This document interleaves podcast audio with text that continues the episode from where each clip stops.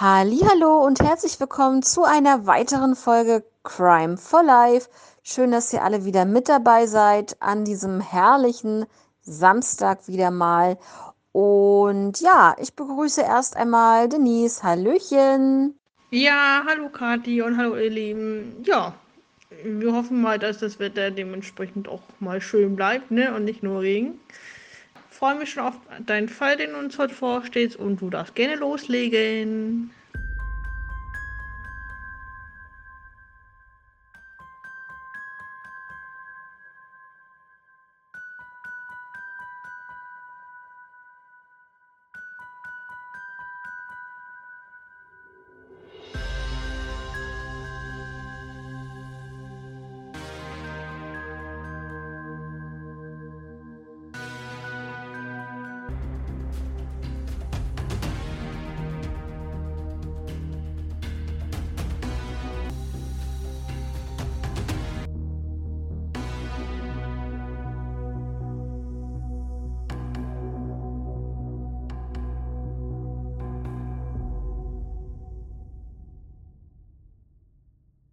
Ja, super, vielen Dank. Wir sind heute mal in Australien. Und zwar geht es hier um einen Fall, der sich 1965 ereignet hat. Und zwar geht der Fall um Marianne Schmidt und Christine Sherrock. Marianne Schmidt war im September 1958 mit ihrer Familie aus Westdeutschland nach Melbourne ausgewandert. Zu ihrer Familie zählten ihre Eltern Helmut und Elisabeth sowie Helmut Junior, Hans, Trixie, Peter und Wolfgang. Das siebte Kind wurde in Australien geboren, das war dann Norbert. 1963 zog die Familie dann nach Sydney. Dann bekam der Vater leider eine Krankheit und zwar ist das ähm, Hodgkin die Hodgkin-Krankheit. Bei dieser Krankheit ist es so, dass es ein bösartiger Tumor im Lymphsystem wächst. Ja, leider ein Jahr später, 1964, im Juni, starb dann der Vater leider. Ja, die Familie schlug sich dann natürlich so durch und Mariannes Nachbarin war dann Christine Sherrock. Die lebte bei den Großeltern Jim und Jeanette Teague.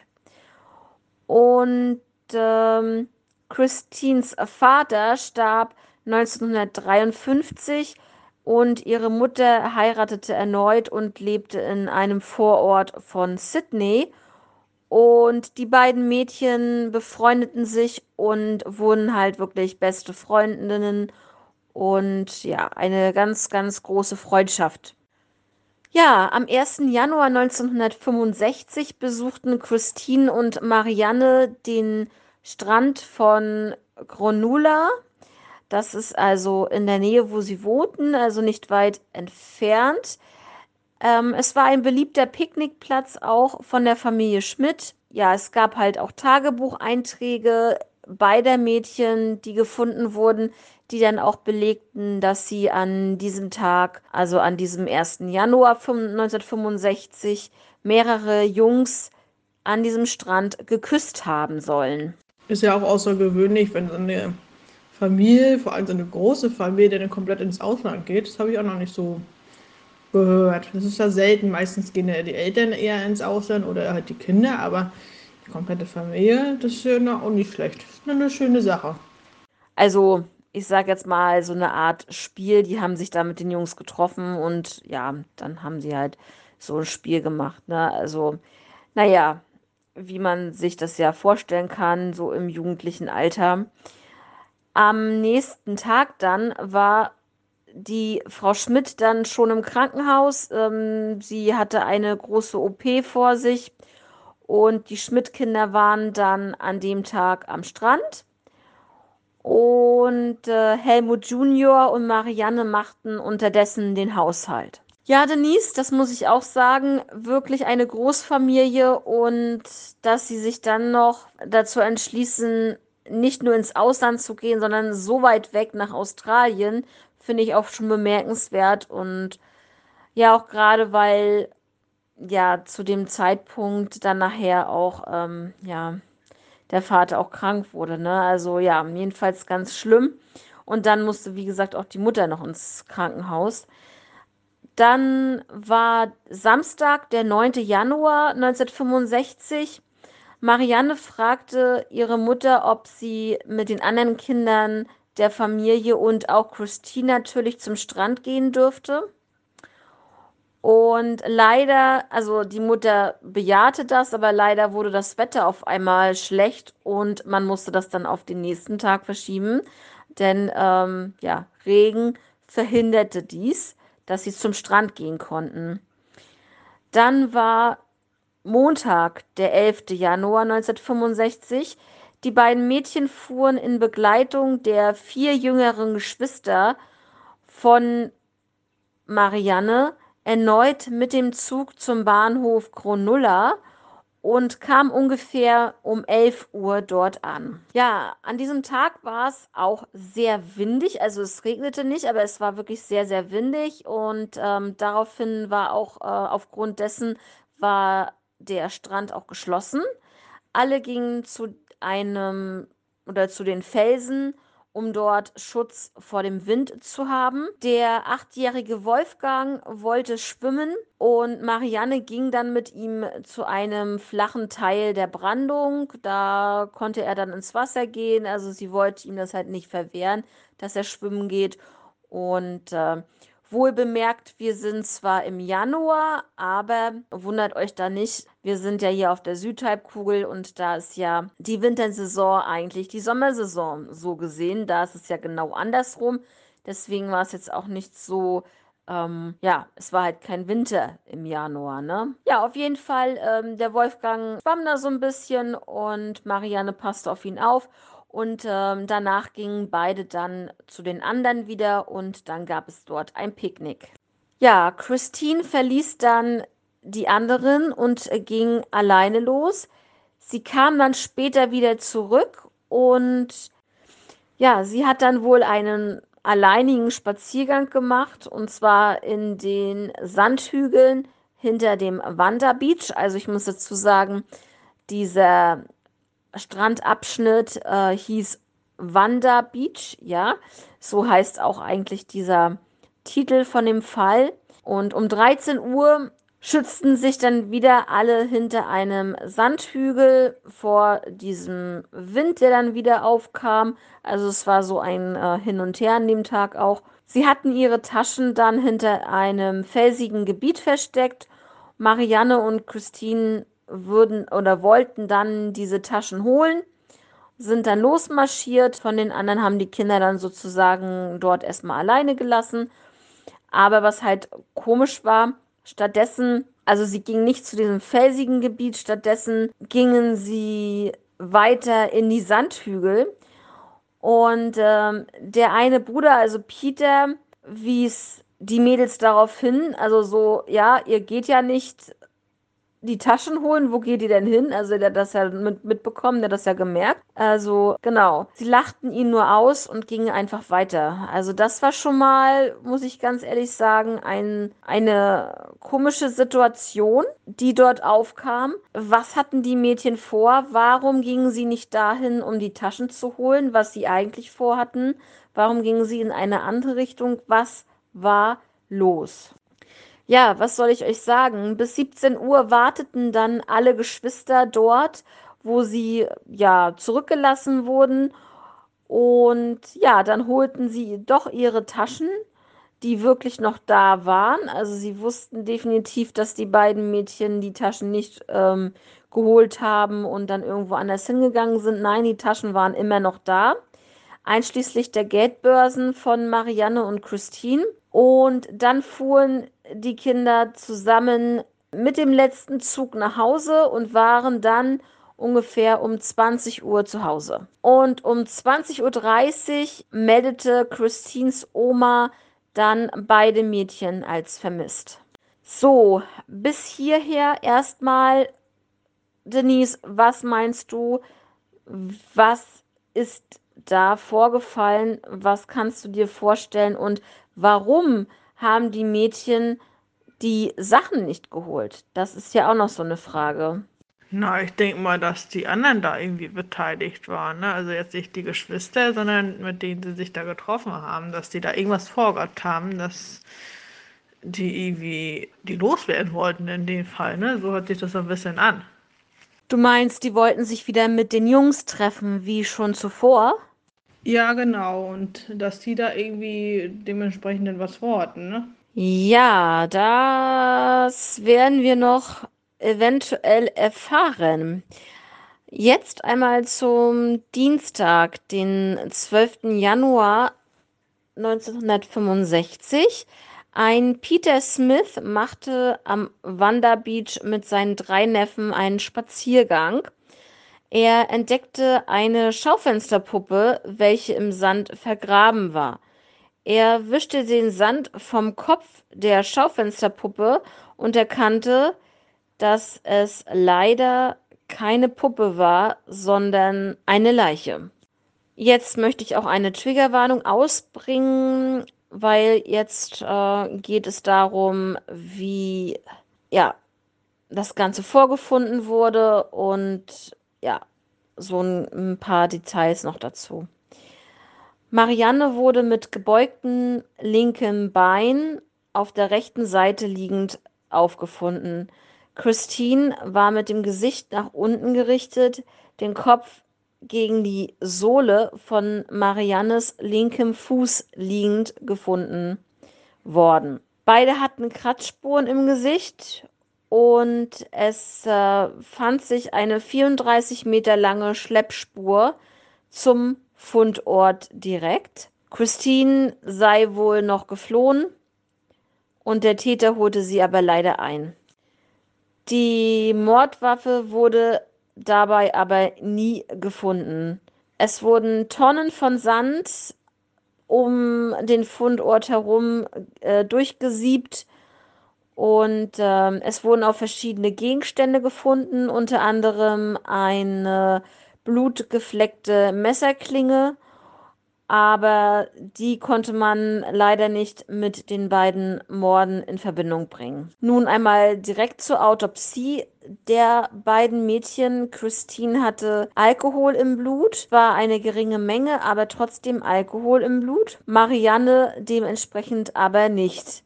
Und da ist halt die Frage, wie kommt Alkohol in ihren Körper? Ja, also wir können es uns ja schon denken, aber von der Situation her, wie ist sie dazu gekommen? Also, ja, ist wirklich sehr, sehr eigenartig. Christine hat äh, vermutlich eine Chico-Rolle gegessen, was auch immer eine Chico-Rolle ist, aber das wurde halt als Mageninhalt gefunden. Vermutet wird das Ganze, dass sie das wohl gegessen haben soll, als sie alleine unterwegs war. Also als sie diesen Spaziergang gemacht hat. Aber wie soll sie, wenn sie am Strand einen Spaziergang gemacht hat, irgendwo was gegessen haben. Also da ist ja kein Stand oder sowas. Zumindest äh, an diesem Strand wohl, an diesem Strandabschnitt wohl nicht.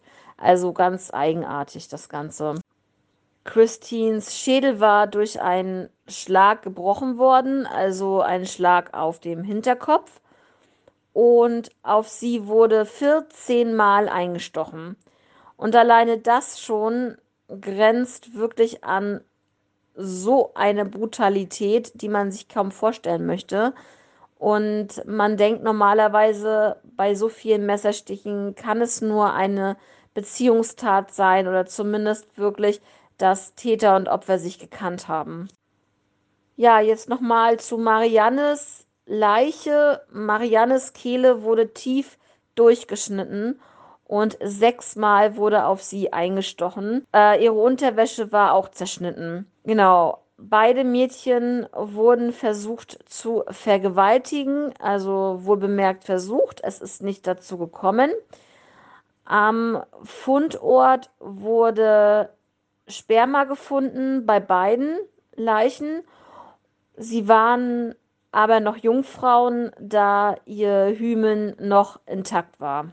Ja, Mariannes Bruder Hans sah dann Fotos ihres Körpers und ähm, es waren 25 bis 30 Einstichstellen. Sie wurde fast enthauptet, also wie ich ja schon sagte, ähm, die Kehle wurde durch, äh, durchtrennt und fast durch, äh, enthauptet. Und äh, ja, weil ihr die Kehle so bösartig durchgeschnitten worden war.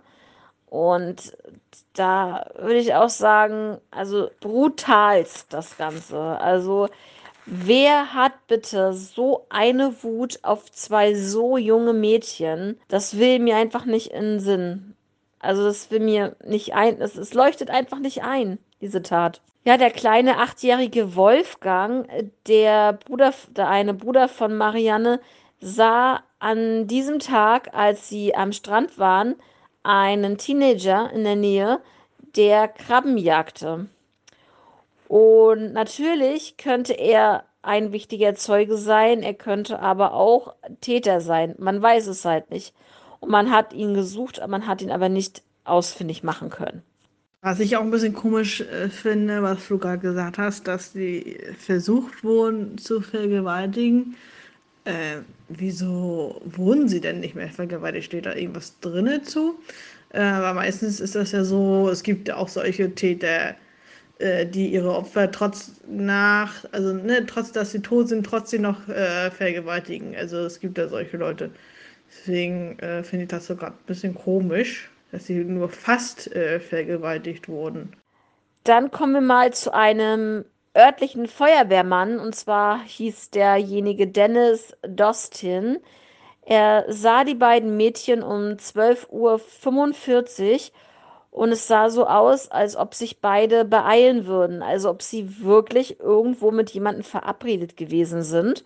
Eines der Mädchen schaute ständig hinter sich, als ob, ähm, ja, als ob sie einfach verfolgt werden würden. Ja, Denise, also ich gehe stark davon, also ich habe jetzt nichts weiter davon gefunden oder darüber gefunden, wegen der angeblichen, also fast Vergewaltigung der Mädchen.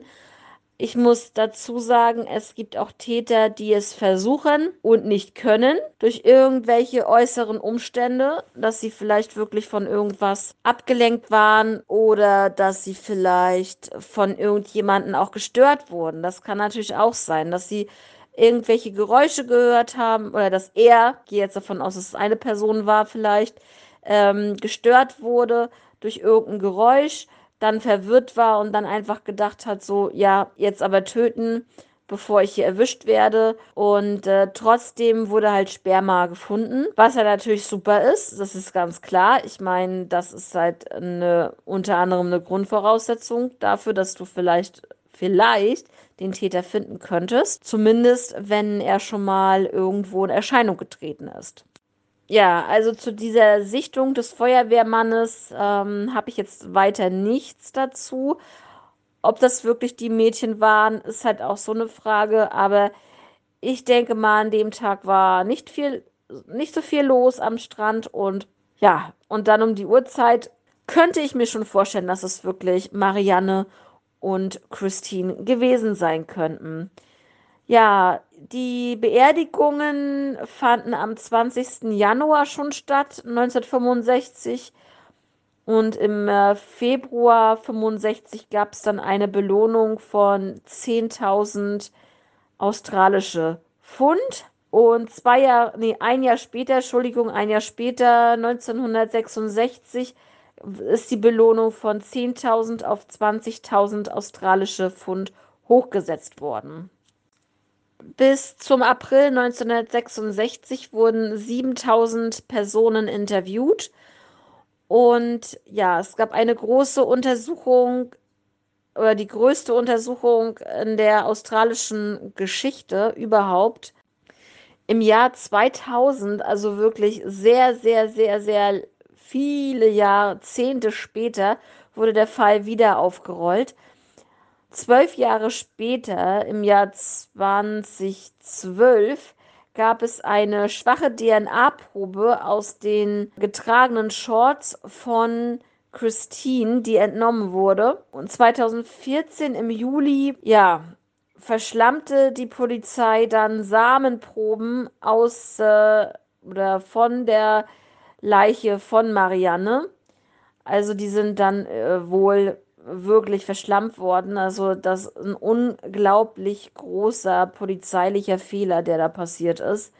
Und das im Jahr 2014. Ich meine, da muss man doch besser drauf aufpassen. Und vor allen Dingen in diesen Jahren, ich sag mal, 1966 kann man es vielleicht noch nicht so wirklich gewusst haben mit DNA und so weiter. Aber bitte, im Jahr 2014, da haben wir im normalen Zeitalter gelebt, wo das gang und gäbe war, mit Blutspuren, mit äh, Sperma und Speichelspuren und Fingerabdrücke und so weiter. Und dass man dann noch irgendwelche Sachen, die wichtig sind für den Fall, verschlammt, finde ich, ja, es ist für mich ein Skandal. Ja, bis heute ist der Fall ungeklärt und ähm, ich werde gleich einmal dazu meine Meinung zu sagen, das, was ich dazu denke, wer es als Täter vielleicht gewesen sein könnte. Ja, Denise, jetzt einmal deine Meinung dazu. Was meinst du, was könntest du dir vorstellen, wer der oder die Täter in diesem Fall gewesen sein könnten? Und vor allen Dingen, warum es so brutal abgelaufen ist. Ähm, entweder, hm, gut, bei den Feuerwehrmann bin ich mir nicht so sicher, dass 50-50. Ähm, einer von den Jungs höchstens, ne, mit denen sie sich da irgendwie getroffen haben. Ich weiß nicht, es ist ziemlich schwierig ähm, herauszufiltern, wer es gewesen sein könnte. Das ist echt ein sehr schwieriger Fall. Und sehr traurig, dass der Täter bis heute nicht gefunden wurde. Also ähm, wer weiß, was der noch alles angestellt hat. Ja, also vor allen Dingen, der Fall ist ja jetzt auch fast 60 Jahre her. Und ähm, ja, also die Brutalität vor allen Dingen, ne, das ist so schockierend. Und ja, es ist einfach äh, vor allen Dingen auch noch zwei Mädchen umzubringen. Also es ist ja, es ist ja schon für einen Täter, sage ich jetzt mal, schwierig, eine, einen Teenager umzubringen, weil die sich auch noch wehren können und, und so weiter. Und ähm, anders als wenn jetzt jemand, ich sag jetzt mal, einen älteren Menschen vielleicht äh, umbringen will. Und dann auch gleich zwei. Also wie gesagt, ähm, Christine ist wohl noch weggelaufen, wahrscheinlich als der Täter dann mit Marianne beschäftigt war, ist sie wohl weggelaufen, aber dass er sie dann auch noch bekommen hat, also dass er sie noch zurückholen konnte, das ist, da finde ich echt bemerkenswert. Und da denkt man sich doch, vielleicht waren es doch zwei Täter, aber es war halt eigenartig, denn die DNA-Spur war ein und dieselbe bei beiden Mädchen. Also geht man jetzt erstmal von einem Täter aus. Und ich denke auch, dass es sehr gut sein könnte, dass einer von den Jungs gewesen sein könnte, die, äh, mit, denen, mit denen sie sich dann an dem Tag noch verabredet hatten, in, hinter den Sandhügeln. Und was aber wirklich krass ist, dass es in den nächsten Jahren noch, äh, ja, ich sag mal so, ein, zwei andere Morde gab, auf diesem Gebiet des Wanda Beach, also die eigentlich mit dem Täter in Verbindung gebracht werden sollten. Um, die habe ich jetzt nicht ja mit hier reingebracht, weil die ja das wird würde halt einfach den Rahmen sprengen, aber es ist halt ja, wie soll ich sagen, es sind halt andere Personengruppen dort involviert involviert als in diesem Fall jetzt mit den beiden Mädchen. Denn das eine äh, Mordopfer war eine ältere Dame, eine Putzfrau, die in der, in der Nähe geputzt hatte, die dort angegriffen und äh, ermordet wurde. Also nicht auf dem Wanderbeach, aber halt in der Nähe. Und das andere war eine Prostituierte. Also trotzdem hat die Polizei da so ein bisschen Verbindung gesehen, warum auch immer. Also die müssen, ich gehe davon aus, dass die wahrscheinlich auch DNA-Spuren in den anderen beiden Fällen gefunden haben. Sonst könnte man ja nicht davon ausgehen, dass es ein und derselbe, ein und derselbe Täter auch in den anderen Fällen war. Also das ist meine Meinung. Ähm, da gehe ich davon aus, ja. Ah, okay. Also ich finde den Fall schon echt heftig. Also, ähm, was sie da mit den Mädchen gemacht haben, mit den beiden. Also äh, einfach nur krass. Ja, war auf jeden Fall ein sehr interessanter Fall, muss ich sagen. Ähm, ja, so habe ich auch keine weiteren Fragen mehr. Ja, war ein bisschen kürzerer Fall, weil ich jetzt auch keine weiteren ähm, Sachen dazu gefunden habe. Leider, aber ich wollte euch den Fall auf jeden Fall mal präsentieren, weil das eigentlich ein sehr berühmter Fall in Australien geworden ist, Wanda Beach und auch gerade der Mörder, der Wanda Beach Killer genannt wurde. Und ja, also ich bin gespannt, ob es da noch irgendwelche Hinweise gibt. Also die DNA wurde ja gefunden. Also ja, aber wenn es wirklich so ist, dass vielleicht die Person oder die Personen damals schon älter waren, dann kann es natürlich angehen, dass die heutzutage nicht mehr leben. Und dass man dann natürlich eine DNA-Spur hat von jemandem, der ja nichts mehr machen kann und den man auch nicht mehr für andere Sachen vielleicht einsperren kann, um dann vielleicht an die DNA zu kommen. Ja, das ist alles wirklich verzwickt und das äh, auch gerade sehr, sehr traurig äh, mit den beiden Mädchen.